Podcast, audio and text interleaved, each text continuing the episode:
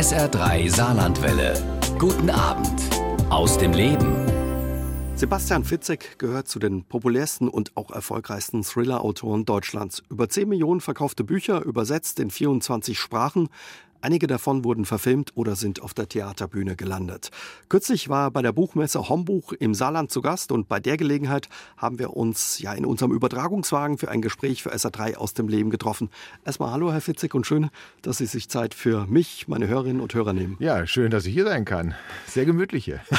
Ein Ort, ja, der für Sie wahrscheinlich nicht ungewohnt ist, weil Sie haben beim Radio mal gearbeitet. Ja, ich habe beim Radio äh, gearbeitet. Ich habe natürlich schon mal einen Ü-Wagen von innen gesehen. Ich muss aber gestehen, also ich war Redakteur, also jetzt nicht so wie Sie, moderiert, habe also dann auch nichts eingesprochen in diesen Ü-Wagen und habe auch noch nie ein Interview im Ü-Wagen führen dürfen. Okay. Also eine Premiere für mich. Premiere heute. Angeblich haben Sie noch einen Schreibtisch bei Ihrem alten Sender, stimmt das noch? Oder? Das stimmt. Ich habe bei dem 1993 volontiert und ja, bin dem über die Jahrzehnte immer treu geblieben, die mittlerweile auch mir, weil ich habe das Privileg, einmal in der Woche bei einer Redaktionskonferenz teilnehmen zu dürfen. Ich dürfte auch mehr, aber das schaffe ich zeitlich nicht. Und da werde ich ja mit Themen konfrontiert, mit denen ich mich normalerweise nicht beschäftigen würde. Und genau das habe ich gemerkt, ist essentiell, dass man eben nicht nur die Ideen als Autor verwalten sollte, die man mal hatte, als man davon geträumt hat, Autor zu werden, sondern die ja auch die aktuell sind, die einen dann eben begegnen, aber eben nicht zu Hause am Schreibtisch, sondern meistens in dem realen Leben. Haben Sie durch Ihre Arbeit beim Radio auch früher was gelernt, was Ihnen heute hilft bei Ihrem Job als Autor? Oh ja, sehr, sehr viel. Ich finde sowieso, dass Radio als Medium eine extrem gute Schule ist fürs Leben, eine extrem gute Schule aber auch für alle anderen Medien. Denn zunächst einmal sind wir darauf beschränkt, dass wir Bilder im Kopf entstehen lassen müssen, alleine durch Sprache, durch Wort. Wir haben vielleicht auch noch Musik, aber äh, wir sind limitiert. Und das eigentlich ist das Tolle, weil wir dann einfach mehr ja, Gehirnschmalz aufwenden müssen. Wie schaffen wir jetzt dieses viel zitierte Kino im Kopf denn hervorzurufen? Nichts anderes macht man mit Büchern. Ja, also da hat man die Sprache zur Verfügung Verfügung, die Schrift. Und Stephen King hat mal gesagt, es ist Telepathie. Das, was ich mir ausdenke, tausende Kilometer weit entfernt entstehen Bilder in Köpfen anderer Menschen, zu denen ich gar keine Beziehung habe. Und ähm, das schafft Radio auch. Das ist eine Gemeinsamkeit von Radio und Buch. Ja, und in Ihren Büchern gelingt Ihnen das ganz hervorragend, dieses Kino im Kopf entstehen zu lassen. In Ihren Büchern spielen Sie auch gerne mit den Ängsten der Menschen, auch in Ihrem letzten Buch Flugangst 7a, was Sie auf der Homebuch ja. vorgestellt haben und auch gelesen haben. Da ging es um die Angst vor dem Fliegen, eine Angst, ja, die viele aus dem wahren Leben kennen. Eindeutig. Also ich schöpfe meine Ideen tatsächlich entweder bei mir selbst, weil ich selber habe jetzt keine therapiebedürftige Flugangst, aber schon Flugsorge. Ich fühle mich da oben nicht wohl, kann mich also auch in Flugangst Patienten etwas hineinversetzen, glaube ich. Und das ist eben tatsächlich häufig der Alltag, die Alltagssituation. Die meisten Menschen, die haben ja einen gesunden Verdrängungsmechanismus. Ja, wenn da ein Postbote an der Tür klingelt und sagt, wollen Sie ein Paket für einen Nachbarn annehmen, dann fangen die ja nicht so an wie ich zu denken, ja, Moment mal, ich kenne den Empfänger da gar nicht. Ist das ein merkwürdiges Paket oder ist das ein ganz merkwürdiger Nachbar, den ich gar nicht will, dass der kommt? Also ich denke dann einen Schritt weiter, weil ich auf der Suche bin nach Geschichten. Ich bin aber auch der Überzeugung, dass jeder, auch Sie, äh, das Zeug hätten, eine Idee zu finden, die für einen Psychothriller taugt. Ja? Das mit dem Paket war Vorlage für Ihr Buch. Das Paket, Eindeutig, da ist wirklich genau. ein Buch draus entstanden. Da ist dann ein, das ist der erste Impuls. Eine erste Idee taugt natürlich erstmal überhaupt nichts und die lasse ich auch erstmal ruhen. Dann kommen zwei, drei weitere Gedanken hinzu. Dann kommen sehr schnell die Figuren, die sind das wesentliche A und O, das Fundament einer Geschichte. Aber tatsächlich ja, also in einer Alltagssituation gibt es sehr häufig den Impuls, sich überhaupt mit einer Idee zu beschäftigen. Mhm. Ein Stoff oder eine Angst, die vielen auch Angst macht, ist zum Beispiel, dass man bei einer Schiffsreise über Bord geht. Ja. Damit haben Sie sich auch in einem Buch beschäftigt, ja. Passagier 23. Genau. Und kürzlich bekam das eine Aktualität. Ja. Äh, da ist eine Britin von Bord von einem Kreuzfahrtschiff gesprungen. Was haben Sie gedacht, als Sie das gehört haben? Ja, zum Glück ist sie wieder aufgetaucht. Das habe ich als allererstes gedacht, weil ich eigentlich sehr ungern mit meinen fiktionalen Stoffen dann mit realen Tragödien in Verbindung gebracht werden will. Es gab schon mal einen ähnlichen skurrilen Fall, wo äh, eine Person im Golf von Mexiko von einem Kreuzfahrtschiff A runtergefallen ist und wäre schon später von Kreuzfahrtschiff B aufgesammelt wurde. Das ist natürlich so abstrus, dass wenn man das in einem Roman schreiben würde, würde ja denken, es ist an den Haaren herbeigezogen, es sei denn, es ist eine Komödie. Aber es ist die Realität tatsächlich und es zeigt mir einfach sehr häufig solche Meldungen, dass die Welt, in der wir leben, häufig zufälliger, skurriler, manchmal leider auch grausamer ist als das, was wir uns im heimischen Schreibtisch da ausdenken. Sie haben für das Buch Passagier recherchiert, 23 viel recherchiert und haben wirklich herausgefunden, dass jedes Jahr über 20 Leute von Kreuzfahrtschiffen spurlos verschwinden. Was ist ja, der wobei Grund? das jetzt erstmal nicht meine Rechercheleistung ist, sondern tatsächlich ist es ein, ich, ich hielt es für Seemannsgarn. Zum allerersten Mal habe ich darüber gelesen in der Park Avenue, leider gibt es die Zeitschrift nicht mehr. Unter der Überschrift Lost hat sich der recherchierende Journalist damit auseinandergesetzt unter der Fragestellung, wieso verschwinden eigentlich immer so viele Menschen spurlos von Kreuzfahrtschiffen? Und das wusste ich bis dahin nicht. Und tatsächlich ist das eben so. Nun muss man mal auch die Reedereien in Schutz nehmen, die ich sehr beutle in Passagier 23. Es ist natürlich so, wenn mehr als 20 Millionen Menschen weltweit dieses Kreuzfahrtschiff nutzen, diese Form des Reisens, dann ist es statistisch gesehen ja schon mal sehr wahrscheinlich, dass Menschen, die auch viel Alkohol beispielsweise konsumieren und in Partystimmung sind und vielleicht auch leichtsinnig werden, über dass Bord dann gehen. mal einer über Bord geht. Aber tatsächlich ist das eben nicht immer nur der Fall, dass es ein Unfall ist. Ein Kreuzfahrtschiff heißt es, ist eben mittlerweile 10.000 Menschen haben da Platz, Crew und Passagiere. Die ganz großen Dinger, das ist eine Kleinstadt. Und alles, was in einer Kleinstadt passiert, kann auch auf so einem Kreuzfahrtschiff passieren. Was im Übrigen eine Kleinstadt ist, die in einer fremden Rechtsordnung segelt. Denn meistens hat man sich irgendeine steuerpolitisch günstige Flagge ausgesucht. Und das wissen auch die wenigsten, dass sie einfach fremde Rechtsordnung betreten, wenn sie da an Bord gehen. Also spannender Lesestoff, dieses Buch. Und ja, neuen spannenden Lesestoff für die Fans von Sebastian Fitzek gibt es auch bereits wieder. Sein neues Buch heißt Der Insasse. Und darüber unterhalten wir uns gleich mit ihm bei SA3 aus dem Leben. Thriller-Autor Sebastian Fitzek ist heute unser Gast bei SA3 aus dem Leben. Und Ihr neues Buch, Herr Fitzek, heißt Der Insasse. Es spielt in einem Hochsicherheitstrakt einer Psychiatrie. Klingt nach einem echten Fitzek. Um was geht's? Es geht darum, dass ein Vater Gewissheit haben will. Der weiß, der Mörder meines Kindes, meines Sohnes Max, der ist bereits inhaftiert. Er ist in einem psychiatrischen Gefängnis in der Forensik eingesperrt. Und da die Polizei den Täter hat, werden sie nach weiteren nicht suchen, müssen sie auch nicht. Sie werden vor allen Dingen aber auch nicht nach der Leiche meines Sohnes suchen, denn auch die anderen Morde, die dieser Täter zugegeben hat, da hat man die Leichen nur gefunden, weil er es gestanden hat und jetzt schweigt er. Und dann ist die Fragestellung, was würde ich als Vater tun, der Gewissheit haben will? Und der Vater des kleinen Max sieht nur eine einzige Chance, er muss selbst zum Insassen werden, er muss sich zum Schein irgendwie einweisen lassen, es schaffen auch in diese Psychiatrie zu kommen, um dem Mörder seines Kindes so nahe zu sein, dass er eventuell die Wahrheit erfährt, was ist mit meinem Sohn geschehen. Also er muss ein Stück weit wahnsinnig werden. Ja, oder? also er muss im Prinzip so tun, auf den Verstand zu verlieren, um die Wahrheit zu gewinnen.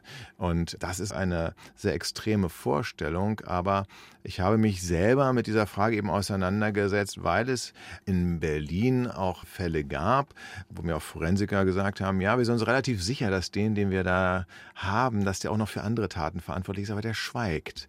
Und ohne dessen Mithilfe werden wir da auch nichts weiter aufdecken können. Und das habe ich mir als eine sehr entsetzliche Situation für alle Hinterbliebenen vorgestellt. Und so ist das eben bei mir. Ich schreibe über meine eigenen Ängste und Sorgen, über Probleme, Fragen. Ich, ich probiere sie selbst für mich zu gliedern und das passiert bei mir in Romanform und ich setze mich dann mit dieser Situation auseinander. Wie würde ich reagieren? In Ihren Büchern spielen ja so Psychiater, Therapeuten, aber auch Psychopathen eine große Rolle. Mhm. Warum? Ja, das ist tatsächlich erstaunlich, weil ich ja selber jetzt nicht Psychologie oder auch Medizin studiert habe. Gleichwohl mein äh, Bruder war Chefarzt in der Psychiatrie, also wie meine Schwägerin, allerdings als Neurologen und Neuroradiologen. Ich hatte da also Zugänge. Ich muss gestehen, die ehrliche Antwort besteht darin, dass ich mich eher für die Opfer interessiere, weil ich tatsächlich auch in meinem ersten Roman, die Therapie, unbewusst ein Opferschicksal verarbeitet habe, zumindest das Schicksal eines kranken Menschen, eines sehr guten Freundes von mir, der an psychischen Störungen litt. Und da habe ich gemerkt, wir tun häufig so, dass wenn jemand zu uns kommt und sagt, er ist depressiv oder wir merken jemand, er ist todtraurig und wir können ihm nicht helfen, dann hat man immer schnell gute Ratschläge bei der Hand und sagt, ja, komm, jetzt reiß dich doch mal zusammen oder die Welt Geht ist doch so wieder rum, schön ja. oder es wird doch wieder alles hell und ist doch gar nicht so schlimm. Und wenn jetzt jemand kommen würde und sagen würde, ich habe einen Tumor im Kopf, dann würde man auch nicht sagen, jetzt leg ihn mal auf den Küchentisch und wir fangen mal an, nicht zu operieren. Ja, wir maßen uns bei psychologischen, psychischen Erkrankungen häufig an, dass wir qua unseres Verstandes das jetzt irgendwie mit unserer Empathie heilen können. Und das habe ich auch lernen müssen, dass das eben nicht immer so der Fall ist und dass die Psyche so wie die Tiefsee ist ein Feld, was jeder irgendwie kennt und eine diffuse Vorstellung davon hat, aber keiner war so richtig da. Und das ist natürlich auch wiederum gut für einen Autoren, der nach immer auf der Suche nach Geheimnissen ist. In Ihren Geschichten, in Ihren Romanen geht es aber auch ganz schön zur Sache. Also man darf da nicht dünn beseitigt sein.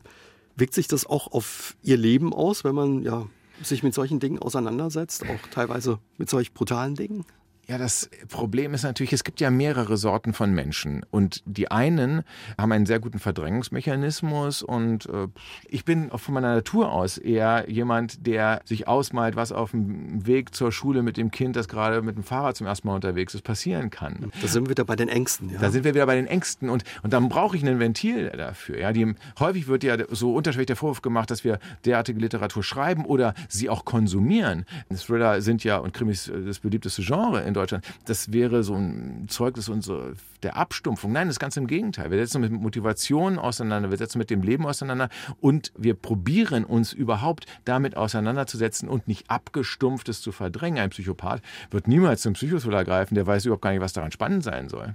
Aber die Figuren oder die Geschichten verfolgen Sie dann auch nicht oder können Sie abschalten ganz gut? Also beim Schreiben verfolgen die mich natürlich massiv. Das ist wirklich ein Problem in dieser ganz intensiven Schreibphase, wo man wirklich jeden Tag schreibt. Also ich sage Mann, ich mache das so und weiß das von vielen anderen Autoren auch, dass es sehr sinnvoll ist, da wirklich im, den ersten Entwurf, der laut Hemingway zwar immer Mist ist, aber trotzdem jeden Tag zu arbeiten, bis man diesen ersten großen Wurf dann erst einmal hat, an dem man dann feilen kann. Und in der Phase, da ist man völlig sozial inkompatibel. Also da geht man nach Hause und sitzt zwar körperlich am Esstisch, aber die Kinder müssen die Fragen schon dreimal stellen. Und manchmal stellen sie eine Frage, wo man auf einmal wieder springt in eine andere Geschichte und denkt, ach ja, jetzt ist hier das Puzzlestein, hast du mir gerade geliefert oder du hast es getriggert. Und das ist tatsächlich so. Aber nach dem Schreiben, nach dem Schreiben ist es jetzt nicht so, dass die ständig durch mein Leben wabern und ich die äh, an jeder Ecke stehen sehe. Was interessant ist, die meisten ihrer Leser oder ein Großteil der Leser sind Leserinnen, sind mhm. Frauen und denen kann es gar nicht brutal genug sein, offenbar. Haben Sie eine Erklärung dafür? Ja, man muss auch hier erstmal differenzieren. Zunächst einmal, die meisten Leser sind Leserinnen, egal welches? Genre mhm. dort gelesen wird.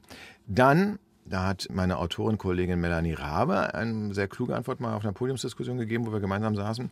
Die sagte, Frauen sind nun mal statistisch gesehen und auch von ihrer Erfahrung her häufiger Opfer von Gewalt als Männer und haben dort eben auch einen nach anderen Zugang dazu. Statistisch gesehen würde ich jetzt auch mal sagen, sind Täter häufig maskulin, ohne dass ich jetzt irgendwelche äh, Studien ähm, dafür wirklich aus dem Hut zaubern könnte. Das mag ein Grund sein. Ich fand es eine kluge Überlegung. Ich möchte bloß auch noch einmal sagen, dass Frauen auch vor allen Dingen wie ich gelernt habe, eine ganz andere Fantasie als Männer haben. Da gab es mal eine Untersuchung, dass man Frauen und Männer dasselbe Buch zum Lesen gegeben hat und dann hat man die Männer befragt, wie sie den Helden beschreiben würden und die Frauen sollten den Helden beschreiben. Und die Männer haben sich original daran gehalten, wie der Held eben beschrieben war in dem Buch, die Hauptfigur. Ja, und haben genau sich daran, wie so eine Gebrauchsanweisung, wie, er aussieht, was er für Charaktereigenschaften. Und bei den Frauen war das völlig unterschiedlich. Die haben ihre eigene. Fantasie. Und das, Fantasie. Ja, ja, sie wollen ihre, sie wollen sich ihre Bilder nicht vorsetzen lassen, sondern eigene Bilder haben. Und wenn es dann heißt, das ist grausam, die grausamsten Szenen, die Szenen, wo viele sagen, oh, ich konnte nicht weiterlesen, das sind nicht die expliziten Gewaltdarstellungen, die kann man auch überblättern, die kann man ausblenden.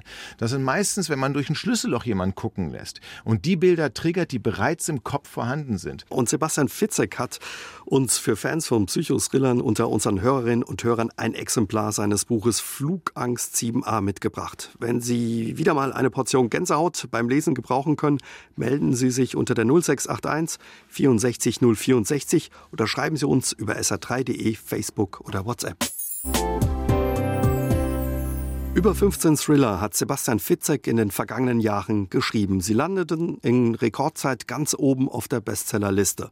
Sein Erfolg verdankte ein Stück weit aber auch der Tatsache, dass sich viele seiner Träume und Wünsche nicht verwirklicht haben. Wir unterhalten uns heute Abend mit ihm darüber bei SA3 aus dem Leben.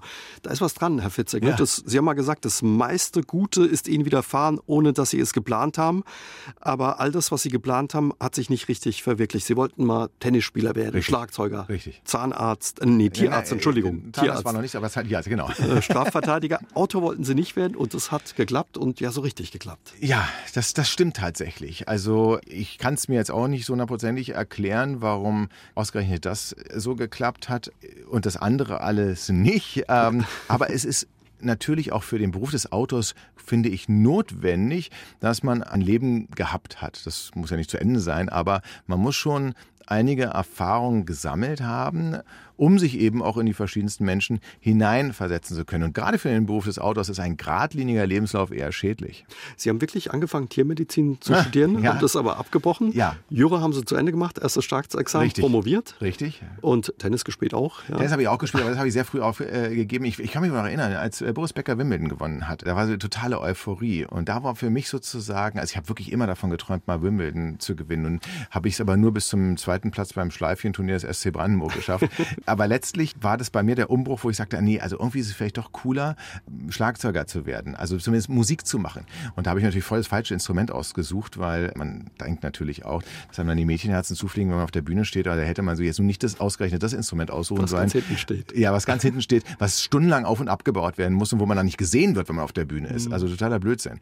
Außerdem war ich natürlich auch nicht gut genug dafür. Mhm. Ich wollte tatsächlich irgendwie Musik machen, vielleicht als Plattenmanager. Damals gab es ja noch richtige Schallplatten und nun bin ich ein Lehrerkind und meine Eltern hatten alles Mögliche, aber keine Kontakte in die Musikindustrie. Mhm. Und ich habe mich für jedes Praktikum beworben. Und dann habe ich überlegt, hm, was studiert denn jemand, der in der Musikindustrie ähm, arbeitet? Und dann einen kurzen Umweg über Tiermedizin, weil äh, da hatte ich mich aus Spaß eingeschrieben und den Platz bekommen, wieder alle Erwartungen, habe ich dann gedacht, nee, das sind alles Juristen, die da in den Plattenfirmen arbeiten. Also zum, Jura ist gut. Ah, Jura muss es sein. Und, und dann, als ich angefangen Jura zu studieren, zu studieren habe ich sich ein Praktikum wieder zurückgemeldet, nämlich beim Radio. Das Einzige, was so halbwegs mit Musik noch zu tun hatte. Und dann äh, habe ich das Praktikum gemacht. Das war mein erstes Aha-Erlebnis, wo ich gesagt habe, boah, nee, hier bist du eigentlich richtig. Also, also das Jurastudium, das kannst du jetzt auch nicht schon wieder aufgeben. Das machst du jetzt mal wenigstens bis zum ersten Staatsexamen, aber eigentlich ist Radio dein Ding. Und dann sind Sie beim Radio gelandet und dort haben Sie irgendwann nebenbei angefangen zu schreiben. Das stimmt. Haben Sie schon immer geschrieben oder wie kam es zum Schreiben? Also ich habe immer sehr häufig geschrieben und das kann ich, äh, habe ich im Nachhinein erfahren. Es gibt ja bei der Psychotherapie auch eine Art Schreibtherapie, gerade wenn Sie zwanghaft grübeln. Das muss gar nicht mal zwanghaft sein, sondern wenn Sie nachts so wach liegen. Und sie haben Gedankenkarussell. Sie können nicht einschlafen. Und, und das ärgert sie sogar, weil sie wissen, am nächsten Tag wird es noch schlimmer, weil sie ja nicht geschlafen haben. Da kann ich jedem nur empfehlen, sich an den Schreibtisch zu setzen und einfach mal das Problem in Worte zu fassen. Am besten einen Brief an denjenigen, um den es vielleicht geht, oder an sich selbst. Ja, nicht abschicken im Übrigen. Um Gottes Willen, um zwei Uhr morgens eine E-Mail abzuschicken, ist in den seltensten Fällen eine gute, Idee. eine gute Idee. Aber man hat es dann aber für sich gebündelt, dieses Problem. Es ist nicht aus der Welt, aber es ist zunächst einmal strukturiert. Und übrigens wird man müde und kann einschlafen. Das ist auch eine gute Einschlafhilfe. Und das ist mit den Büchern ähnlich. Ich habe manchmal Probleme, denen ich gar nicht so weiß, man ja auch latent, das Unterbewusstsein schreibt mit. Das hat man dann in seinem Kopf. Und wenn ich das dann für mich erstmal in Worte gefasst habe, habe ich es gepackt. Und äh, meine Ängste sind dann einsortiert in einem Regal. Sie sind nicht aus der Welt, aber sie sind bearbeitet. Mhm. Sie haben an Ihrem ersten Buch, Die Therapie, fünf Jahre geschrieben, wenn ich das richtig gesehen habe. Ja, sehr lange, ja. Und als es fertig war, haben Sie 15 Verlage angeschrieben, mhm. 13 haben sich zurückgemeldet. Ja. Von zwei warten Sie noch auf genau, Antwort. Die waren noch nicht gemeldet. Angeblich hatten Ihnen die Verleger damals gesagt, oh, Psychothriller aus Deutschland, der noch in Berlin spielt, keine gute Idee. Probieren nee. Sie es mit Historienroman oder irgendwas Komischem. Richtig, ja genau. Historienroman, aber am besten dann als Frau. Richtig, dann müsste, hätte ich mich Sabrina Fitzek nennen äh, sollen, weil damals war so das äh, Vorurteil, der Klassiker, ja, nee, also historische Romane, das kommt gut an, aber es muss eine Frau schreiben. Und da habe ich gesagt, ja, was ist mit Ken Follett? Ja, das ist jetzt eine, eine Ausnahme. Ja, was ist denn mit Noah Gordon? Ja, das ist eine Ausnahme. Sag ich gut. Und tatsächlich ist das erstaunlich. Manchmal, man kann die Verlage, muss man natürlich auch ein Stück weit verstehen, denn die haben eine Investition zu tätigen. Es ist im Fernsehen und im Film noch viel schlimmer, weil man ein paar Millionen in die Hand nehmen muss, um dann zu gucken, hm, ich habe da was Neues ausprobiert, aber es wollte keiner sehen. Ist natürlich dann blöd, aber man kämpft heute noch mehr als zuvor gegen diese Schranken im Kopf schon an. Sie haben sich nicht abbringen lassen? Die Therapie wurde gleichen Erfolg. Müssen Sie mhm. da heute manchmal schmunzeln? Nein, also nach wie vor muss man sich manchmal zwicken, weil wir nach wie vor das nicht wissen. Auch der Verlag gibt ja ganz offen zu, wie kann es sein, dass ein Buch, was in einer Kleinstauflage dann veröffentlicht wurde, 4000 Stück, das dachte ich, das sind viele, aber damals gab es noch 5500 Buchhandlungen. Also es war noch nicht mal in jeder Buchhandlung auch nur ein Exemplar zu finden. Wie kann sich das durchsetzen? Und Bestseller müssen ja gemacht werden. Der Verlag muss sich entscheiden, ich setze jetzt alles auf diese Karte. Denn ist klar, wenn Sie 10.000 Bücher in einer Woche verkaufen müssen, um auf der Bestsellerliste ganz oben zu stehen, und das ist jetzt eine fiktive Zahl, das schwankt von Woche zu Woche, dann müssen aber 10.000 Bücher überhaupt in dieser Woche irgendwo stehen die müssen erstmal gedruckt werden. Und wenn der Verlag sagt, ja, ich drucke jetzt mal so viele, dass es überhaupt theoretisch möglich ist, dass dieser unbekannte Autor auch wirklich so abverkauft wird. Also das ist ein Lotteriespiel. Und wie schafft man das? Schafft man nur durch Außenwerbung durch, durch Marketing. Und wie, es gab kein Marketing für hm. dieses Buch. Wie ist das bei Ihnen gelungen? Hat das Internet eine Rolle mitgespielt? Ja, es gibt keine monokausale Ursache dafür, dass jetzt die Therapie, das Buch erfolgreich wurde. Am Ende liegt es an der Mundpropaganda. Die Leserinnen und Leser, auch die Buchhändlerinnen und Buchhändler, haben dieses Buch groß gemacht. Und das ist gut so, weil es ist entdeckt worden. Zu einer Zeit, wo schon die Ersten es wieder zurückgeschickt haben, wo sie sagten, naja, das verkauft sich überhaupt nicht, ging es auf einmal tatsächlich mit ersten positiven Besprechungen im Internet los. Dann allerdings sind auch die Leute, die da von dem Internet gelesen haben, in die Buchhandlung gegangen. Die haben es bestellt. Der Verlag das ist ja auch, das kann ich nur jedem, der schreibt, mit auf den Weg geben. Und jeder, der was veröffentlicht hat. Nur weil man ein Buch rausbringt im Verlag, heißt es nicht, dass jeder im Verlag einen kennt. Ganz im Gegenteil. Die haben so viele Bücher, die sie rausbringen, auch Bücher von anderen Verlagen, die sie beobachten. Die Lektorin oder der Lektor kennt sie vielleicht und noch der Buchhalter, der den Vertrag unterzeichnet hat, aber ansonsten kennt sie da keiner. Und als die dann Rückmeldungen bekamen im Verlag, was ist mit dem Fitzek, den haben sie uns ja irgendwie gar nicht so richtig angeboten, dann haben die erstmal angefangen, die Vertreterinnen und Vertreter das Buch zu lesen. Das klingt jetzt ein bisschen komisch. Gerade die Vertreterinnen und Vertreter, die in einem Verlag, die man überhaupt nie beachtet, das sind die allerwichtigsten, weil die lesen das Buch die bringen es in die, mhm. Buchhandlung. in die Buchhandlung. Die müssen überzeugen. Und da hat ein Vertreter an Andreas Thiele, weiß ich noch ganz genau, damals, der hat gesagt, ey, ich habe das Buch jetzt im Nachhinein gelesen, ich habe das irgendwie übersehen im Katalog und hat eine Rundmail an alle Vertreter geschickt, meine, lest das nochmal, das gefällt mir gut. Und dann hat das so eine Eigendynamik entwickelt. Das war natürlich toll, dass Leute was entdecken konnten. Und davon profitiere ich heute noch, dass die Leute, die auf Fans der ersten Stunde sind, nicht mit Marketinggeld und Plakaten gekauft wurden, sie haben es entdeckt. Mhm. Und dann gutieren sie vielleicht auch mal ein Buch, was ihnen nicht so gefällt, weil auch ich probiere mich ja aus und schreibe nicht jedes Buch identisch. Und Sie geben Ihren Fans auch regelmäßig Tipps, ja, aber wie die Erfolgsgeschichte von Sebastian Fitzek weiterging, darüber unterhalten wir uns gleich mit ihm bei SA3 aus dem Leben. Er steht für Nervenkitzel der feinsten Art, Sebastian Fitzek. Seit seinem Debüt Die Therapie 2006 ist jedes seiner Bücher ganz oben auf der Bestsellerliste gelandet, wonach es am Anfang nach etlichen Absagen von Verlagen nicht unbedingt aussah. Wie es ihm trotzdem gelungen ist, darüber unterhalten wir uns heute Abend mit ihm bei SA3 aus dem Leben. Wir haben ja gerade eben uns unterhalten, dass es viele Absagen gab, einige mhm. haben sich gar nicht gemeldet. Wie sind Sie trotzdem dran geblieben? Was hat Sie da so sicher gemacht zu sagen, wenn alle sagen, Psychosriller aus Deutschland funktioniert nicht, ich mach's trotzdem, ich bleib dran. Also meine Naivität, ich kann nur wirklich sagen, meine grenzenlose Naivität und vielleicht auch ein bisschen Ignoranz, die hat eben dazu geführt, dass ich dachte, naja, die haben das alle gar nicht gelesen. Die haben mir einen Formbrief geschickt und jetzt musste mal jemand finden, der das wirklich liest. Und dann ist mir ein Artikel in der FAZ in die Hände gefallen, da war äh, über das Phänomen der Literaturagenten, wurde da berichtet. Und das in Amerika gang und gäbe, dass dort Verlage schon gar keine Bücher mehr lesen würden. Das steht auch auf deren Homepage. Ein guter Slogan für den Verlag. Wir lesen keine Bücher. Ist aber so, weil sie werden also so mit unverlangt eingesandten Manuskripten überschüttet, dass sie tatsächlich nicht mehr in der Lage sind, dem Herr zu werden. Und sie lesen nur noch das, was ein namhafter Literaturagent, der häufig selbst mal Verlagschef war, ihnen empfiehlt. Ach, dachte ich, ist ja prima. Literaturagent, googelst du mal, der muss das ja lesen, der kriegt ja erst dann Geld. Vorsicht vor unseriösen Schafen, die da sofort Geld haben wollen, sondern der kriegt erst dann Geld, wenn er erfolgreich vermittelt hat in Form von Prozenten. Sage ich, wunderbar. Und der wird ja meine Genialität sofort also erkennen. Und dann habe ich Roman Hocke gegoogelt, der war mal der Lektor von Michael Ende, ein Autor, der mich sehr geprägt hat. Dachte, ja, das passt doch auch.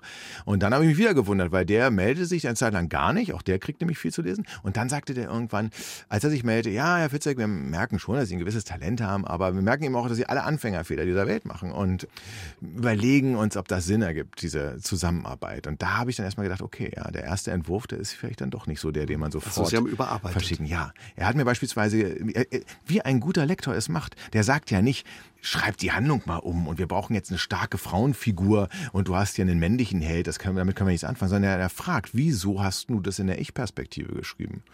Und wenn man keine Antwort darauf hat, dann ist es schon mal nicht gut. Und dann, äh, wenn er einmal Leute sagt, ja, die Ich-Perspektive ist eine der schwierigsten Perspektiven, weil man schreibt sehr viele Gedanken auf und man überschätzt sich, weil man denkt, all das, was man so selber denkt, das wäre so toll, dass man es in Buchform pressen muss. Das ist aber meistens relativ banal und häufig schon gedacht worden. Und dann habe ich es mal probiert, aus der dritten Perspektive zu schreiben. Und ähm, den wichtigsten Tipp, den hat er mir dann auch gegeben, indem er eben gefragt hat, wieso spielt das Ganze an der Ostküste der USA? USA. Mhm. Sagt er, ja, die meisten Thriller, die ich so in dem Genre kenne, die spielen dort. Sagt er, nee, die spielen dort, wo der Autor Autor sich auskennt. Wo kennen Sie sich denn aus, Herr Fitzek? Und das war jetzt nicht, schreibt das mal um, sondern, ach ja, interessant. So gelenkt, ich prob, ja, und ich probiere das mal aus, wie das ist. Und er hat sich dann wiederum äh, gewundert, dass ich das wirklich ausprobiert habe und dann siebenmal immer wieder ankam. Weil normalerweise ähm, sagt er ein, zwei Mal und dann kommen die und dann trennt sich auch die Spreu vom Weizen. Und das ist wirklich das Wichtige. Ein Schrottbuch von einem mittelmäßigen oder ein mittelmäßig von einem guten Buch, das trennt eigentlich häufig nur die Überarbeitung. Ja, und der Wille zur Überarbeitung, der muss schon vorhanden sein. Es sei denn, man ist ein Genie und schafft das schon mit dem ersten Entwurf. Und ja, Sie haben sich diese Ratschläge zu Herzen genommen. Ihre Bücher spielen seitdem in Berlin, ja. alle. Da kennen Sie sich aus und über 10 Millionen Bücher haben Sie verkauft. Das ist schon eine Hausnummer, Herr Fitzek. Das stimmt. Hätte ich mir natürlich auch ähm, überhaupt nicht träumen lassen können und bin auch sehr froh darüber. Gleichwohl habe ich keine Bestseller-Formel, nach der ich häufig gefragt werde. Der Beweis ist ja schon mal damit, wenn ich sie hätte, würden meine Bücher in der gesamten Welt auf Platz 1 stehen. Tun sie nicht. Wobei sie werden in den USA und England auch verkauft. Das ja? stimmt, sie werden auch verkauft, aber da stehe ich beispielsweise eben nicht auf der Bestsellerliste. Da ist es überhaupt schon eine Ehre, dass es überhaupt äh, geschieht. Wiederum habe ich gerade aus Griechenland äh, und aus Polen erfahren, dass dort auch in der Slowakei sich große Fangruppen bilden. In Griechenland war es auch Platz 1, das ist aber unterschiedlich. Und das ist wirklich eben nach wie vor so, dass ich nicht weiß, welches Buch jetzt wirklich wirklich am beliebtesten äh, sein wird. Da kann man sich auch komplett äh, täuschen. Und ich weiß eben auch nicht, welches Buch in welchem Land erfolgreich ist. Dass ich es jetzt natürlich ein bisschen einfacher habe, dass nachdem so viele Jahre sich so eine Fangemeinschaft rausgebildet hat, als jetzt ein Newcomer, das ist klar. Aber es ist jedes Mal ein ähm, Erkenntnisprozess. Hat sich einer von den 15 Verlagen nochmal gemeldet später und hat gesagt, Mist, ja, nee, nicht den Mist, besser nicht genommen. Mist, sondern die haben ähm, meinem Literaturagenten Vorwürfe gemacht, haben gesagt, sagen Sie mal, wieso haben Sie uns das denn nicht angeboten? Das habe ich doch. Und er hat dann sogar nochmal mit Datum Ihnen das geschickt. Hm, verdammt. Ja, aber man muss eben auch hier zwei Dinge, dass ich auch Autoren immer gerne mit auf den Weg gebe, die an der, Schwäche stehen. Wir erzählen uns immer gerne die Geschichten von, von Bernhard Schlink, der erst in Amerika ja von Opera entdeckt werden musste. Wir erzählen uns die Geschichten, dass natürlich J.K. Rowling, die niemand haben wollte. Ich habe mal einen Verleger getroffen, der hat mir stolz erzählt in Skandinavien, der sagte, ich bin der einzige Verleger, der Harry Potter zweimal abgelehnt hat. Äh, ja, und warum sagt er das voller Stolz? Weil jeder Harry Potter abgelehnt hat. Und das Problem, was wir aber wirklich haben, in unserer heutigen Gesellschaft ist, dass es keine Konsequenzen hat, zum Glück, ich will auch keiner, dass einer seinen Job verliert, aber es hat keine Konsequenzen, Harry Potter abzulehnen. Aber es hat natürlich Konsequenzen, wenn man Sebastian Fitzek einen Vorschuss von zwei Millionen gibt und 500.000 Bücher druckt und dann werden fünf verkauft. Derjenige, der das zu verantworten hat, der ist dann seinen Job los. Und deswegen ist man so zögerlich. Das ist ein Problem. Und vor allen Dingen, dass es so viel zu lesen gibt, dass man manchmal wirklich einfach, die sind nicht ignorant und dumm, die Leute, die das nicht das erkennen. Nicht schaffen. Sie schaffen es nicht. Ja? Und äh, das Tolle aber an diesen Geschichten von Stephen King, von John Grisham, beide vom selben Agenten entdeckt, alle abgelehnt worden, egal wen sie nehmen. Aber das Tolle ist ja, dass wir uns diese Geschichten erzählen können, dass es Harry Potter dann doch am Ende gegeben hat. Und Sie sind in guter Gesellschaft. Herr ja, ich bin in guter Gesellschaft. Aber das Schöne ist eben wirklich irgendwann einmal, und da braucht man echt diese, dieses Durchhaltevermögen. Und man darf eben, das muss nach einem Grundsatz sein. Wenn man durch die Vordertür es nicht schafft, muss man irgendwie schaffen, es durch die Hintertür hinzukriegen. Als erster deutscher Autor wurde er mit dem Europäischen Preis für Kriminalliteratur ausgezeichnet. Sebastian Fitzek. Heute ist er unser Gast bei SA3 aus dem Leben. Herr Fitzek, Sie haben unheimlich Erfolg. Ihre Bücher über 10 Millionen Mal verkauft, in über 20 Sprachen übersetzt. Hat der Erfolg Ihr Leben verändert? Nein, ich fahre immer noch Ferrari und wohne in derselben Villa. Nein, äh, natürlich, mich hat die Möglichkeit, jeden Tag mich selbst kreativ entfalten zu können. Das hat meinen Tagesablauf komplett verändert. Es hat dazu geführt, dass ich Menschen kennenlernen durfte, auf die ich sonst nie getroffen wäre. Und, ähm, Und wen denken Sie da, Herr Fitzek? Auch beispielsweise an den Comedian Oliver Kalkofe, mit dem ich eine enge Freundschaft bin, der mir eine E-Mail geschrieben hat nach meinem zweiten Buch Amokspiel schon und sagte, ja, hier, ich bin Oliver Kalkofe, ich bin Kalkofes Mattscheibe und ich habe jetzt schon das zweite Buch von dir gelesen und bist ja auch Berliner und wir haben ja auch beide Radio gemacht und hast nicht mal Lust, äh, dass wir uns zum Kaffee treffen. Und ich hatte damals einen, äh, der mich immer noch, einen sehr verhaltensauffälligen Freund, der auch beim Radio arbeitet. Frutti, der war die Vorlage für einen sehr verhaltensauffälligen Charakter in Amok-Spiel und später ähm, auch im Passagier 23, nämlich Diesel. Und der hat zum Spaß sich E-Mail-Adressen gesammelt und hatte beispielsweise mir schon als Stephen King at AOL.com mal geschrieben auf Englisch, was für ein Schwachsinn ich schreiben würde und dass ich in seinem Land kein Bein auf den Brunnen kriegen würde. Und es war immer erkennbar, dass er Spaß gemacht hat. Und ich dachte, jetzt hat er sich so eine nach Oliver Kalkofe, ja, dachte. Und ich habe nur, ja, ha, Frutti, Finger im Po, habe ich ihm zurückgeschrieben. und Oliver Kalkofe schrieb dann ganz konsterniert zurück, äh, ähm, wer ist ein Frutti und warum soll er das machen? Äh, und hat dann noch ein Bild von sich und seinem äh, blinden, mittlerweile Hund äh, verstorben. Also nicht seinem blinden Hund, sondern der Hund war wirklich blind. Und es gab es nicht im Internet. Und dann habe ich zu Frutti gesagt, also wenn ich jetzt mich mit Oliver Kalkofe treffe und du sitzt da mit einer Pappnase im Café und filmst das, dann gibt's Dresche. Und na, tatsächlich saß dann Oliver Kalkofe da. Und es ist eine wunderbare Freundschaft entstanden. Aber auch der Grafiker, der jetzt gerade mit mir zusammen an einem Spiel gearbeitet, ähm, ein Illustrator, ist ein sehr guter Freund von Jörn Steuermann. Der war bei einer Lesung, war einer der mitgeschleiften Männer von den Frauen. Es gibt hin und wieder, dass die gezwungene Männer sind. Und der hat gemerkt, dass mein Beamer, den ich da reingeschleppt hatte, funktioniert nicht so richtig und hat einen Ersatzteil besorgt von zu Hause. Daraufhin habe ich ihn zum Essen nach der Lesung eingeladen und wir haben uns angefreundet. Und das sind einfach Sachen, also es ist ganz, ganz, ganz weit. Von Bekanntschaften bis zu richtig tollen Freundschaften bis zu wiederum neuen Arbeitsprojekten sind daraus entstanden. Und das hat mein Leben natürlich extrem bereichert und extrem verändert. Und eben, dass Sie wahrscheinlich auch einfach das machen können, was Ihnen Spaß macht, das Schreiben, ja? Hundertprozentig. Wobei, das werden Sie ja wahrscheinlich auch wissen, also auch Radio ist ja ein Traumjob. Aber dennoch glaube ich nicht, dass man jetzt jeden Tag, jede Sekunde in die Hände klatscht und sagt, ach, macht das wieder Spaß. Es gibt natürlich auch, man muss den Schweinehund dann schon überwinden. Gerade beim Schreiben muss man den Schweinehund dann irgendwann spielen, ab, ab, ja, ab der Hälfte. Dann ist man eben ja schon drin, hat manchmal auch das Gefühl, ach, das wird ja eh nichts. Und so Erwartungsdruck von Lesern, aber auch den Verlagen spielt das auch eine Rolle? Macht das Ja, auch? das spielt eine Rolle. Da kann man man sich nicht völlig von befreien. Man muss es aber.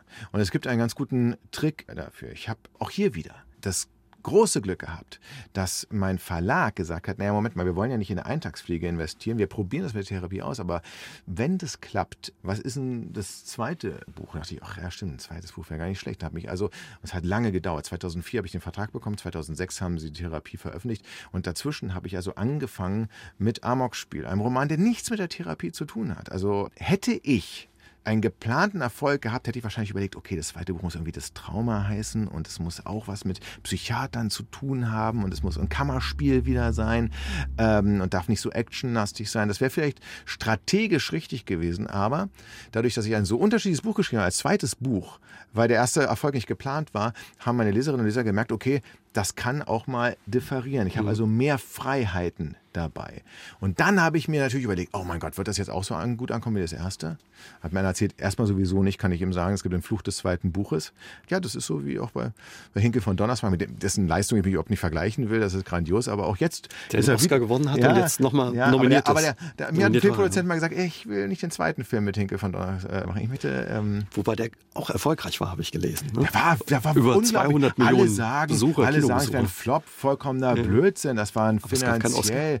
Aber jetzt ist er natürlich wieder, zumindest der deutsche Oscar-Kandidat, weil man beäugt das zweite Buch eben nach einem Erfolg viel intensiver mhm. als das dritte. Und das, was ich mir dann zur Maxime mache, ist beim Schreiben, wenn ich das Gefühl habe, dass ich vergleiche, ob das jetzt wieder so wird oder nicht, und das weiß ich ja gar nicht, dann sage ich mir, Moment mal, als du dein erstes Buch geschrieben hast, da wusstest du gar nicht, wer dich liest. Du wusstest nicht, wer was wie mag. Und eigentlich, wenn du ehrlich bist, weißt du es jetzt auch nicht. Du hast es für dich geschrieben. Du wolltest ein, ein Bild in deinem Kopf erzeugen. Und das ist die Maxime. Ich muss wieder ein Buch schreiben, was mir gefällt. Weil wenn es dann flop wird, kann ich immer noch sagen, okay, aber ich finde es gut. Ja, schlimmer ist es, wenn ich sagen würde, ja, ich fand es auch nicht gut, aber ich habe so nach strategischen Grundsätzen geschrieben, in der Hoffnung, dass es wieder so wird wie das andere. Sie mochten schon immer Bücher, auch als Kind. Ich mochte schon sehr früh Bücher. Nun komme ich ja aus dem Lehrerhaushalt. Mein Vater Deutschlehrer, auch Schulleiter an einem Gymnasium. Ich habe sicherlich nicht immer zu den Büchern gegriffen, die er jetzt für empfehlenswert hielt, aber sie haben es mir vorgelebt. Ich glaube, das ist das Allerwichtigste, dass man Menschen, auch gerade Kindern, vorlebt, dass es auch Bücher gibt, weil Bücher haben eben wirklich eine tolle Funktion, die gerade heutzutage so wichtig ist, dass man auch mal abschalten kann, dass man monofokussiert auf etwas ist. Es fällt eben sehr schwer, gleichzeitig WhatsApp zu verschicken oder Facebook und E-Mails zu checken und ein Buch zu lesen. Das führt zurzeit gerade dazu, dass weniger gelesen wird, aber es wird auch wieder die andere Bewegung geben. Ja, das ist eine Phase, in der Leute sagen, nee, ich muss mich jetzt mal wieder alleine zurückziehen und mein Handy ausmachen und, und für mich sein. Und das ist dieses Wechselspiel. Das erzählen Sie in äh, Flugangst Zima auch, dass Sie ja, Ihr Handy aus dem Schlafzimmer verbannt haben und seitdem wieder mehr lesen. Ja, das ist tatsächlich so. Und ein guter Freund äh, hat mir den Tipp gegeben. Er hat gesagt, ich möchte im Jahr wieder, habe ich mir äh, zum Ziel gesetzt, zwölf Bücher lesen. Denkt mal, ist jetzt ja gar nicht so viel, ein Buch pro Monat. Mhm. Aber er sagte, ich habe gemerkt, ich schaffe das nicht mehr. Ich möchte das jetzt hinkriegen und dazu habe ich mir einen Wecker gekauft. Dann habe ich gefragt, aber was hat ein Wecker mit deinem Leseverhalten zu tun? Er sagte, naja, das Letzte, was du machst meistens ist, vom Einschlafen, du guckst nochmal schnell, ob auf deinem Smartphone, ob der Wecker gestellt ist. Und dann siehst du, dass da wieder irgendein Briefkasten sich geöffnet hat und checkst dann mal die Nachricht. Und dann bist du wieder irgendwo in Gedanken ganz woanders und im schlimmsten Fall surfst du eine halbe Stunde durchs Internet. Und diese halbe Stunde, die könntest du nutzen, um Bücher zu lesen. Das hast du früher getan. Deswegen brauchst du jetzt einen Wecker, damit du sicher bist, dass du auch aufgeweckt wirst. Und das Handy kannst du dann getrost aus deinem Schlafzimmer verbannen. Und seitdem ich das gemacht habe, lese auch ich wieder mehr. Und Sie empfehlen, was Sie lesen, wenn Sie es gut finden, auch ja. Ihren Lesern, was nicht unbedingt selbstverständlich ist, oder? Dass man so die Konkurrenz das, dem Leser schmackhaft macht? Ich freue mich über jeden Bestseller. Ich freue mich sogar über jeden Bestseller, den ich nicht mag, weil das ist tatsächlich so, dass wir jetzt in der Buchbranche, das kann man ja offen sagen, da gibt es veröffentlichte Studien, in den letzten Jahren sechs Millionen Leser verloren haben. Und das macht es neuen Autoren unglaublich schwierig, in den Markt zu kommen. Weil wir brauchen neue Stimmen, um auch wieder beeinflusst zu werden, damit es nicht ein totes Medium wird, was sich selbst verwaltet. Da sind wir noch zum Glück weit von entfernt. Aber wäre den Anfängen. Wir, wir müssen dem da was entgegensetzen. Und ein Verlag braucht Bestseller, um Experimente zu machen. Also wenn mein Verlag gar keinen Bestseller gehabt hätte, wenn die Wanderhure nicht sich millionenfach verkauft hätte, hätten sie nicht gesagt, wir probieren den Fitzek mal aus. Dann gehen sie alle immer nur noch auf Nummer sicher. Und das muss muss man eben auch mal akzeptieren, dass auch der trivialste Bestseller dazu führen kann, dass man eben literarische Perlen irgendwie mal fördert, die dann auch wiederum zu Bestsellern werden, die dann wiederum andere Dinge fördern. Wenn dieser Kreislauf ins Wanken gerät und da stoppt dieser Kreislauf, dann haben wir eben wirklich ein Problem. Dann funktioniert das System nicht mehr richtig. Der Autor Sebastian Fitzek ist heute Abend unser Gast bei SA3 aus dem Leben. Wir unterhalten uns gleich weiter mit ihm. Sebastian Fitzek ist promovierter Jurist, Radiojournalist und Erfolgsautor. Er schreibt Geschichten, die einem das Blut in den Adern gefrieren lassen. Darin geht es um Mord, Gewalt und Psychoterror. Über seinen Alltag als Autor unterhalten wir uns mit ihm bei SA3 aus dem Leben. Wie sieht Ihr Berufsalltag aus oder Ihr Tagesablauf, Herr Fitzek? Schreiben Sie so nach festem Plan? Das kommt ganz darauf an, in welcher äh, Schreibphase ich mich befinde. Tatsächlich ist es so, dass es eine Phase gibt, die für außenstehende Beobachter garantiert nun die absolut langweiligste Phase wäre, nämlich dann, wenn man an dem ersten Entwurf sitzt und jeden Tag, so setze ich mir dann zum Ziel, spätestens um 9 Uhr, wenn meine Kinder entweder im Kindergarten oder in der Schule sind, mich dann ransetze und soweit mich meine Laptop-Tastatur dann trägt, so lange schreibe ich dann auch. Und das tägliche gab da jetzt Weihnachten oder mein Geburtstag dazwischen liegt oder irgendein anderer Geburtstag, da sage ich dann auch häufig den Leuten, du, es kann sein, dass ich schon um 9 bis 14 Uhr so wahnsinnig wahnsinnig viel geschafft habe, dass ich zu deinem Geburtstag um 19 Uhr komme. Es kann aber auch sein, dass ich mich quäle und erst um 17 Uhr den genialen Einfall habe, den ich zumindest für genial halte. Und dann habe ich äh, so eine Euphorie, dass ich deinen Geburtstag vergesse. Damit musst du leider rechnen. Es tut mir sehr leid. Das ist eine Phase von drei bis vier Monaten. Der Rest des Jahres, da gibt es keinen Alltag. Das ist wirklich völlig unterschiedlich.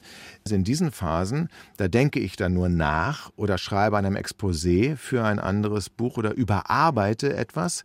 Aber ich kann dann, wenn ich auf Lesereise bin, unter anderem, dann kann ich nicht an einem Schreibtisch sitzen und, und etwas Neues, Originäres schaffen. Denn da brauche ich genau dieses Zeitfenster, wo ich weiß, an dem Tag passiert sonst nichts. Ja, weil sonst stehe ich so unter Druck. Die Idee oder die Gedanken müssten dann raus. Nehmen Sie uns mal mit an Ihren Schreibtisch? Wie sieht der aus? Gucken Sie Ach, aus dem Fenster oder ja. sitzen Sie mit dem Rücken zum Also Fenster? der Schreibtisch selber ssieht ganz, ganz, ganz profan aus. Das ist aus einem bekannten schwedischen Möbelhaus, was ich selber zusammengebaut habe. Also nicht das Möbelhaus, sondern den Schreibtisch. ähm, und das ist eine für mich, ich habe zwei linke Hände, eine grandiose Leistung. Diese zwei linken Hände haben übrigens auch dazu geführt, dass ich mit dem Tiermedizinstudium aufgehört habe. Beim Sezieren des Hundes ist mir das klar geworden. Und ich gucke in einen Garten hinein und ich brauche einen schönen Ausblick. Das habe ich gemerkt. Ich kann jetzt nicht irgendwo in einer dunklen Kammer auf rostige Wände starren und vielleicht denkt man, so ein Psychothriller-Autor hat so eine Collage, wie man sie in Titelvorspenden von Serienkillerfilmen sieht, ja, wo dann irgendwelche ausgekratzten Augen von irgendwelchen Tatortfotos noch zu finden sind. Nein, ich mag es ja auch persönlich eher, wenn ein Film oder ein Gruselroman in einer schönen Umgebung startet. Vielleicht ein bisschen spooky, aber Shining, ja. Ich meine, die Vorstellung eines eingeschneiten Hotels ist eigentlich erstmal ganz schön. Gut, dass das ganz leer ist, hm, vielleicht nicht. Aber wenn das gleich im Schlachthof startet, dann ist die Fallhöhe auch überhaupt gar nicht mehr gegeben. Und ich mag es eigentlich, das Grauen dann noch ein bisschen leiser einzieht. Was darf nicht fehlen, wenn Sie sich an den Schreibtisch setzen? Kaffee darf auf gar keinen Fall fehlen und Cola Light darf auf gar keinen Fall fehlen. Und ich esse sehr gerne Schokolade und belohne mich zwischen jedem Kapitel, ähm, und die sind bei mir ja recht kurz, mal mit einem Kinderregel, als Verfolger sich immer so zwei Kilo wieder abtrainieren muss nach einem Buch. Aber auch das ist jetzt kein Rock'n'Roll-Leben. Sie haben es vorhin schon ein bisschen angedeutet. Man hat manchmal so die falsche Vorstellung von dem Leben als Autor. Sie hatten auch die falsche Vorstellung, Ja, oder? total. Ich dachte wirklich, das ist dann also, und das gibt es natürlich auch. Ja, also es gibt Autoren, denen mit einem Roman der so weltweit große Wurf gelingt, dass sie dann sich zur Ruhe setzen können eigentlich und wirklich dann hin und wieder vielleicht eine Kurzgeschichte mit einem Blick auf die Wellen schreiben können, die an ihr Ferienhaus grenzen. Allerdings, auch das hat Stephen King sehr gut beschrieben in seinem Buch über das Leben und das Schreiben, warum sollte man das tun, wenn man doch für sich entdeckt hat, dass man offensichtlich eine Gabe besitzt, äh, Millionen von Menschen zu faszinieren. Und hier rede ich nicht von mir, sondern hier rede ich von Menschen, die eben wirklich einen Roman geschrieben haben, der eben weltweite Faszination ausgelöst hat. Und auch hier kenne ich einen ähm, italienischen Autor, der auch einen riesigen Erfolg hatte und der von diesem Erfolg gelähmt beispielsweise war, der dann sich gesagt hat, Mann, das zweite Buch, was, was, was soll ich da jetzt Das noch machen? bei dem Druck dann. Der, ne? und der, hat sich von dem Druck tatsächlich so vereinnahmen lassen, dass nach meinem Wissen bisher kein zweites Buch mehr erschienen ist. Und das ist natürlich eher, eher tragisch. Also, denn Schreiben, das muss man sagen, ist tatsächlich, wenn es Spaß machen soll und wenn es auch irgendwie eine Bedeutung haben soll, immer eine Form von Selbstverwirklichung. Es ist eine Gnade, dass wir für diese Selbstverwirklichung auch noch Geld bekommen und damit unseren Lebensunterhalt finanzieren dürfen. Aber wenn wir so rangehen, dass wir sagen, okay, was muss ich denn eigentlich schreiben, damit andere Leute es lesen? Wenn wir so wie ein Produktmanager da rangehen an die Sache, können meines Erachtens keine seelenhaften Bücher entstehen. Es können erfolgreiche Bücher entstehen, gar keine Frage. Aber dann kann man auch sagen, ich kann jeden Job dieser Welt. Wenn man diese Gabe hat, dann kann man sich auch überlegen, ja, was für einen Imbiss muss ich denn kreieren, damit Leute den essen? Ich glaube, Sie haben mal gesagt, die Idee suchen Sie nicht als Autor, die Idee findet Sie ein Stück weit. Ja. Also klingt Ja. immer so, aber Das, da klingt, das klingt komisch, das glauben auch viele nicht. Aber das ist bei Verlagen anders. Verlage haben ihre Programme. Sie müssen sie füllen. Und wenn sie ein Imprint haben, was Fantasy-Romane rausgibt, dann müssen sie natürlich Ausschau halten nach Geschichten, die im Fantasy-Milieu spielen. Ich halte das aber für Verlage völlig richtig. Aber umgekehrt für den Autor ein falscher Weg, der sich Verlagsprogramme durchstudiert und sagt, ach guck mal, die suchen Fantasy-Romane, fällt mir vielleicht eine Fantasy-Idee ein. Ich glaube, wenn man so rangeht, hat man sich schon entlarvt als jemand, der eigentlich nicht schreibt, weil er besessen davon ist. Und, und man muss besessen davon sein. Ich meine, welcher Mensch mit normalem Verstand setzt sich denn ein Jahr lang hin und arbeitet an etwas, von dem er gar nicht weiß, ob es irgendjemand anderen interessiert. Das ist zunächst ein Hobby, eine Leidenschaft. Und wenn man eine Leidenschaft hat, wenn man sagt, okay, ich bin Biologe und ich möchte über Ackerbau auf dem Mars was schreiben, dann werden die meisten Leute hätten noch vor fünf oder zehn Jahren gesagt, naja, schöne Idee, aber ganz ehrlich, also pff, das ist ja nun wirklich Science Fiction, das klappt überhaupt nicht mehr als Genre und Ackerbau, was soll das werden? Und dann hat einer gesagt, das ist mir doch egal, ich schreibe der Marsianer und der Marsianer ist ein Welterfolg und wird mit Matt Damon verfilmt und alles drum und dran. Also es ist, aber weil er es wollte, weil, ja, und ähm, da gibt's wahnsinnig, Ridley Scott, der wollte immer, immer einen Sandalenfilm machen und der hat so viele Erfolge gehabt, aber die haben immer gesagt, die Studios, nee, also so ein Sandalenfilm, Ben Hur, seitdem, das will doch keiner mehr sehen. Und dann haben sie irgendwann gesagt, okay, Ridley, du hast jetzt so viele Millionen eingespielt, dann, kann, dann macht einen Sandalenfilm. Dann hat er eben Gladiator gedreht. So, und bums, ja, hat man gemerkt, was da für eine Leidenschaft drin ist. Und auf einmal wollten alle diese Sandalenfilme wieder drehen. Und ich glaube, kein anderer war so erfolgreich wie Gladiator. Und der hat das Genre geprägt. Ist das eigentlich ein einsamer Job, Autor zu sein, wenn Sie da in Ihrem Schreibzimmer sitzen? Oder? Theoretisch ja. Praktisch allerdings bin ich ein Mensch, der nicht sehr gut mit Einsamkeit auskommt. Deswegen sitze ich in einer Bürogemeinschaft. Also die reißen jetzt nicht ständig die Tür auf, während ich schreibe. Ich brauche schon eine relative Ruhe, aber ich habe die Möglichkeit rauszugehen und bin nicht völlig außerhalb des Lebens. Das ist auch etwas, was ich jedem empfehlen kann, es sei denn, man ist von Natur aus gerne Einsiedler. Aber wenn man schreibt, und wenn man seine Ideen nicht verlieren will, dann sollte man sich einen Anker in der Realität bewahren. Das kann eine Bürogemeinschaft sein. Im besten aller Fälle hat man sogar noch einen Job, der es einmal ermöglicht, hin und wieder mal dahin zu gehen. Das reale Leben ist eben der beste Lieferant für Ideen. Ja, und vor allen Dingen Kontakt halten Sie auch zu Ihren Lesern. Da haben Sie besonders engen Kontakt. Warum Sebastian Fitzek das wichtig ist, darüber unterhalten wir uns gleich mit ihm. Und hier bei SA3 aus dem Leben gibt es auch viele Fans unter den SA3-Hörerinnen und Hörern von Sebastian Fitzig und für die hat er noch ein Exemplar seines Buches Flugangst 7a mitgebracht. Wenn Sie es gerne haben möchten, 0681 64 064 oder schreiben Sie uns einfach über sr3.de. Sie erreichen den Autor auf www.sebastianfitzek.de oder per E-Mail unter fitzek.sebastianfitzek.de. So oder so ähnlich steht es in jedem Buch von Sebastian Fitzek. Und der Erfolgsautor verspricht auch jedem, der ihm schreibt, zurückzuschreiben. Heute ist er unser Gast bei SA3 aus dem Leben und wir unterhalten uns mit ihm über den Kontakt zu seinen Lesern. Bereits in Ihrem Debüt, Herr Fitzek, stand Ihre E-Mail-Adresse drin. Warum machen Sie das? Und das war tatsächlich ein Fehler.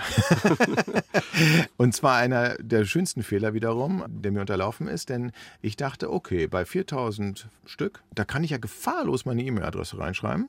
Wenn ein Prozent, das ist ja eine normale Antwortrate, so ein Verhältnis, wenn die sich melden, ja so 40 E-Mails, die schaffe ich schon zu beantworten. Außerdem erfahre ich dann doch mal, wer hat dieses Buch überhaupt bis zu Ende gelesen. Denn auch ich habe mir ja schon viele Bücher gekauft, die irgendwo im Regal vielleicht noch gar nicht geöffnet worden äh, sind. Und wer schafft es denn eigentlich bis zur Danksagung? Ähm, das hat mich interessiert. Und dann dachte ich im Übrigen auch, da kriege ich so E-Mails zurück wie ja, fand ich gut oder fand ich schlecht oder guck mal hier, Rechtschreibfehler, da hat der Held den Schweinwerfer angeschaltet, äh, wie mir ein Splitter mal unterlaufen ist. Sowas kommt auch. Aber was völlig erstaunlich ist, sind wirklich die Menschen, die einem schildern, auf welcher Reise ihres Lebens man sie begleitet hat. Manchmal wirklich sprichwörtlich, also das buchstäblich, äh, wenn sie im Urlaub das gelesen haben, aber manchmal eben auch, dass sie im Krankenhaus waren oder gerade Probleme hatten und abschalten wollten oder irgendetwas. Oder die Dinge faszinieren, berühren, die man selber gar nicht so bewusst formuliert hat.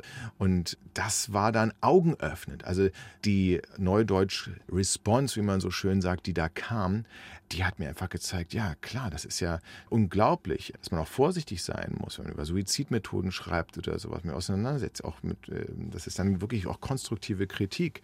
Ich habe von Anfang an vermieden, Suiziddarstellungen beispielsweise wirklich, also wenn Sie das, was in meinen Büchern beschrieben ist, probieren nachzumachen, dann wird Ihnen schlecht, aber es passiert nichts. Ich kriege da manchmal nach dem Motto, ist ja schlecht recherchiert, aber als E-Mail zurück sage ich ja mit Absicht.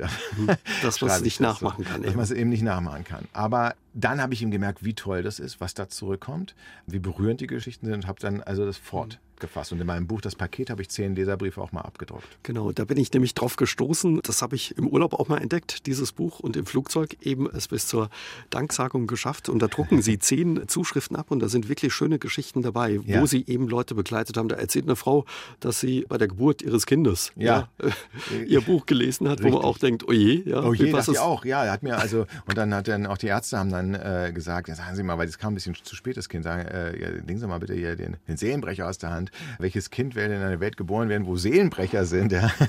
Aber sie wollte sich eben ablenken und das ist eben auch erstaunlich. Ja? Das ist wie so Polizisten, die eben auch Sonntag den Tatort äh, äh, sehen, selbst wenn sie wissen, dass es Fiktion ist und nicht alles so abläuft, wie es dargestellt ist. Ja.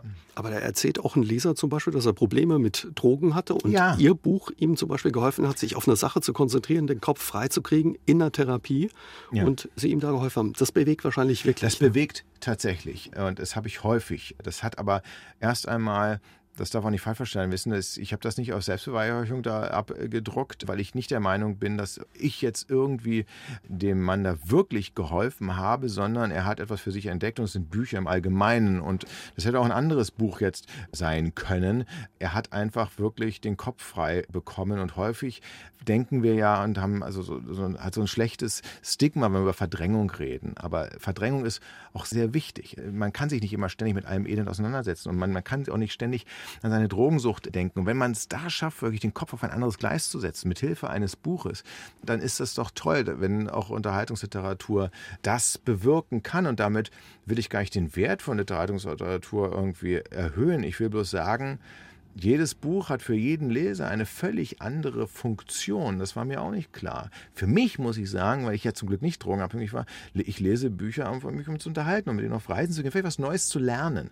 Und da gibt es Menschen, die lesen Bücher aus ganz anderen Gründen, die sich im Grunde auch jeder Literaturkritik völlig entziehen.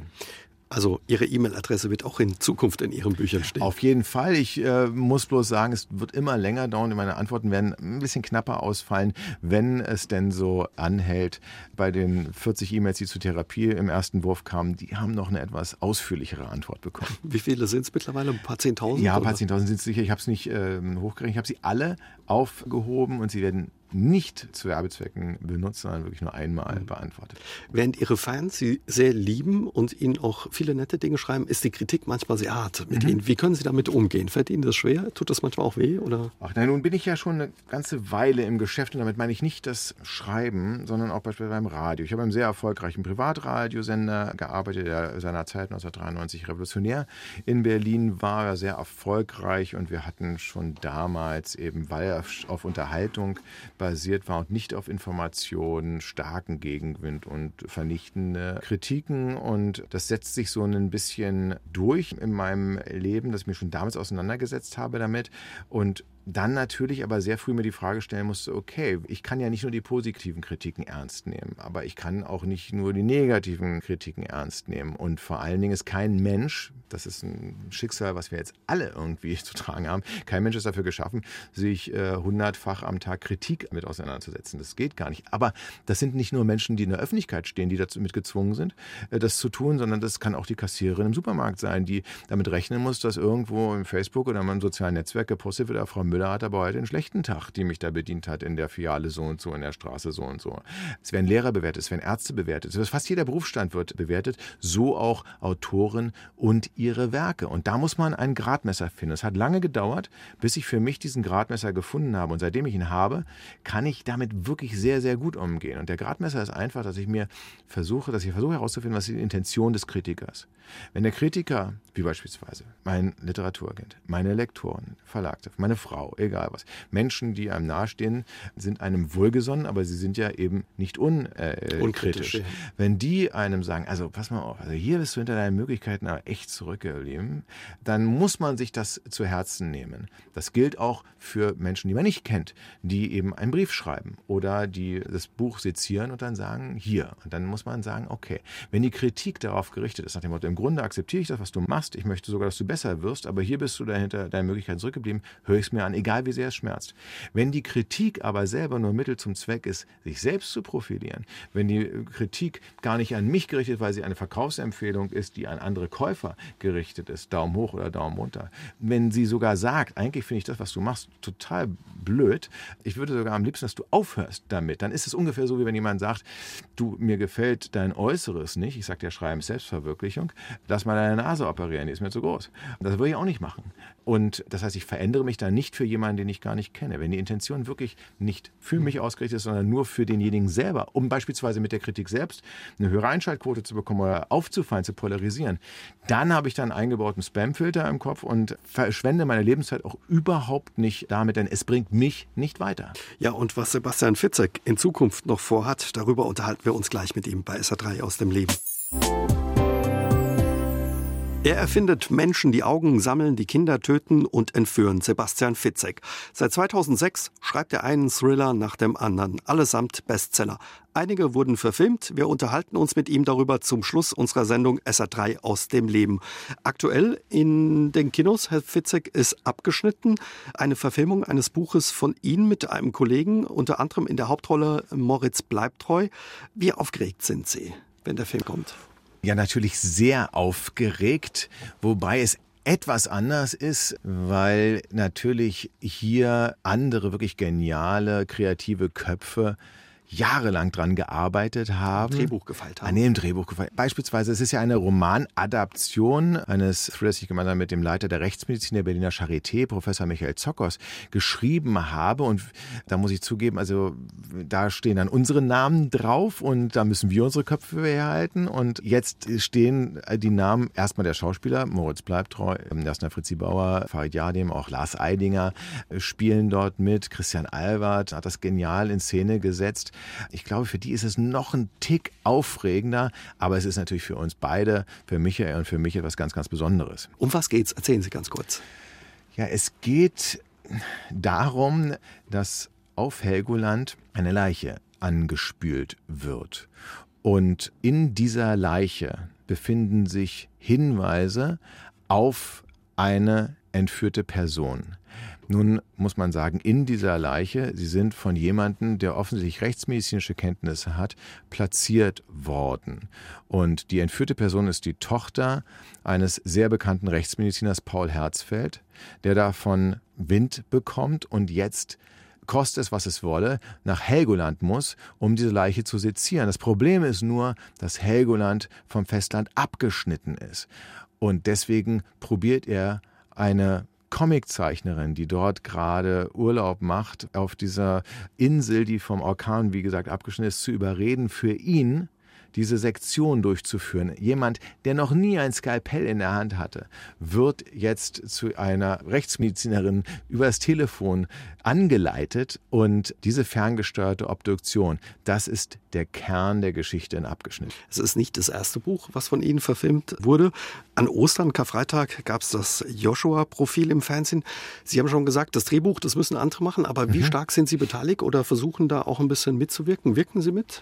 Also hier vergleiche ich immer mit, das ist ein Beispiel, ich sage es trotzdem, äh, weil es eigentlich was Negatives ist und das, ein Film ist ja was Positives, aber wenn ich mir einen Arzt aussuche, nach einem Spezialisten äh, suche, dann im Vorfeld informiere ich mich, was das beste Krankenhaus, wer ist der beste Chirurg, der beste Arzt und dann gebe ich mich sozusagen in die Hände der Spezialisten und habe im Vorfeld eine sorgfältige Auswahl getroffen, hoffentlich.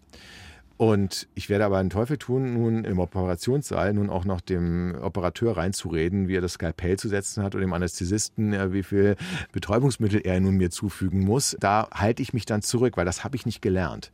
Das heißt also im Vorfeld wählen wir in dem Fall, nämlich Herr Zockers und ich, haben uns überlegt, wer in welchen Händen ist es am besten. Das ist die Ziegler Filmproduktion, die gemeinsam mit der Surreal gemacht hat und Warner Film, die natürlich eine Expertise haben, aber vor allem der Regisseur eben Christian Albert und der sofort gesagt hat, er sieht Moritz Bleibtreu in der Hauptrolle und wir das gesehen haben, dessen Vision geteilt haben und dann, als wir uns entschieden haben, in dessen Hände legen wir das Projekt, dann haben wir uns auch zurückgezogen. Wir haben das Drehbuch gelesen, wir haben mitgemacht, aber wir sind keine Regisseure, keine Caster, keine Ausstatter. Das ist ja eine Kunstrichtung, die man studiert, wo man nicht einfach nur mal sagt, ja, natürlich sind es unsere Bilder, die wir im Kopf haben, aber wir müssen dann auch loslassen. Sie haben in dem Joshua-Profil mitgespielt als Buchhändler. Ja. Sind Sie ja. im neuen Film auch wieder dabei? Tatsächlich bin ich auch wieder dabei und das war eigentlich sogar die erste Szene, die ich drehen durfte. Das war ein absoluter Aha-Effekt. Ich habe mich nicht drum gerissen, muss man sagen. Auch Michael Zuckers in der Hörsaal-Szene. Da ist er noch sogar als Professor in seiner Rolle zu sehen. Das ist, passt ein bisschen besser. Ich bin als Anwalt zu sehen. Ich habe mir nie mein zweites Staatsexamen gemacht und ich bin der Anwalt von Moritz Bleibtreu in einer Szene, die im Buch so gar nicht drin ist. Sie wird mittelbar erzählt und hier sehen wir sie tatsächlich im On, eine sehr wichtige kleine kleine Szene und deswegen hatte ich ganz große Sorge, dass meinetwegen der ganze Drehtag sich endlos nach hinten verschiebt, weil diese Szene kann man eigentlich nicht rausschneiden. Also zumindest mich äh, ganz schlecht. Ähm, und ich bin tatsächlich auch drin geblieben. Und Sie schreiben sicher auch schon wieder an einem neuen Buch. An was sind Sie dran? Können Sie schon was verraten, an was Sie tüfteln? Ja, tatsächlich bin ich dran, und zwar nicht, dass ich schreibe, aber dass ich an dem Exposé arbeite, dass ich recherchiere und ich recherchiere derzeit sehr viel über Analphabeten und bin mit Analphabeten in Kontakt gekommen, kurioserweise auf der Frankfurter Buchmesse, wo äh, es auch den, äh, einen Stand gibt von einer Organisation, die sich da für die Alphabetisierung einsetzt und wo ich gemerkt habe, boah, das ist allerdings erstmal ein, ein, ein Phänomen, dass es sieben Millionen Analphabeten in Deutschland gibt, zumindest funktionale, und dass das aber wirklich Meister sind, Täuschung ist ein falsches Wort, aber tatsächlich, sie wollen ja nicht, dass man merkt, sie schämen sich so sehr, dass sie zu wirklich kognitiven Höchstleistungen auflaufen, wie beispielsweise einer, der von dem Schraubenarchiv, in dem er war, also sämtliche Schraubentypenbezeichnungen auswendig gelernt hat und auch wusste, wo sie sind, weil wenn jemand gesagt hat, ich brauche Produkt XYZ, dann wusste er genau, wo das zu finden ist. Oder ein Kellner, der alle Gäste malt und zeichnet. Unglaubliche Geschichten, was Menschen machen, die es versäumt haben, die durchs Raster gefallen sind. Und die Hauptfigur eines meiner Thrillers wird eben jemand sein, der nicht lesen und schreiben kann. Mhm. Angeblich sind Sie trotz allen Erfolges nicht immer hundertprozentig zufrieden mit Ihren Büchern. Nein, das, das kann man ja auch gar nicht sein. Also religiöse Menschen sagen ja, die Idee ist göttlichen Ursprungs und das Werk ist immer mit dem menschlichen Makel behaftet. Und dann gibt es auch den Spruch, dass jedes Buch nur das Wrack einer guten Idee ist. Tatsächlich ist es so, ich könnte, das merke ich auch bei Lesungen, ich merke immer, oh, hier könnte man was anderes machen. Manchmal treffe ich Leute, wo ich sagte, ach Mensch, wenn der mir früher begegnet wäre, das wäre eine viel bessere bessere Figur gewesen als jetzt den, den ich da eingeführt hätte. Aber dann gibt es Autoren, die sagen, okay, jetzt schreibe ich das um. Gerade wenn das Buch in einem neuen Markt rauskommt, wie in, mhm. Frankreich, mhm. dann schreibe ich die französische Ausgabe nochmal um. Und da bin ich einerseits zu faul für und auf der anderen Seite sage ich, nee, dann schreibe ich lieber ein neues Buch und ähm, pack den damit rein. Ja, und probiere dann es besser zu machen als dem alten und dann mache ich wieder völlig andere Fehler. Und so wie Roland Emmerich sagt, eine Geschichte ist nie fertig. Du kannst sie nur loslassen und gucken, welche Wirkung sie hat. Wenn es keine Deadlines gäbe und nur dafür sind Deadlines gut. Dann würde ich noch heute an meinem allerersten Roman schreiben. Ihre Leser auf alle Fälle sind zufrieden mit Ihren Büchern und freuen sich eben schon auf das Neue. Wunderbar. Vielen Dank, Herr Fitzek, dass Sie sich die Zeit genommen haben. Ihnen weiterhin danke. viel Erfolg für alles, was kommt und weiterhin vor allen Dingen auch viel Spaß mit dem Job. Ja, vielen herzlichen Dank. Das zum Beispiel heute hat großen Spaß gemacht. Dankeschön. Ja, und die Sendung mit Sebastian Fitzek gibt es noch einmal als Podcast auf sr3.de. Auch Ihnen vielen Dank fürs Zuhören. Wenn Sie möchten, hören wir uns nächsten Dienstag wieder. Bis dahin, kommen Sie gut durch die Woche und passen Sie gut auf sich auf. Tschüss und gute Nacht, sagt Ihr Uwe Jäger. SR3 aus dem Leben. Immer dienstags im Radio, danach als Podcast auf sr3.de.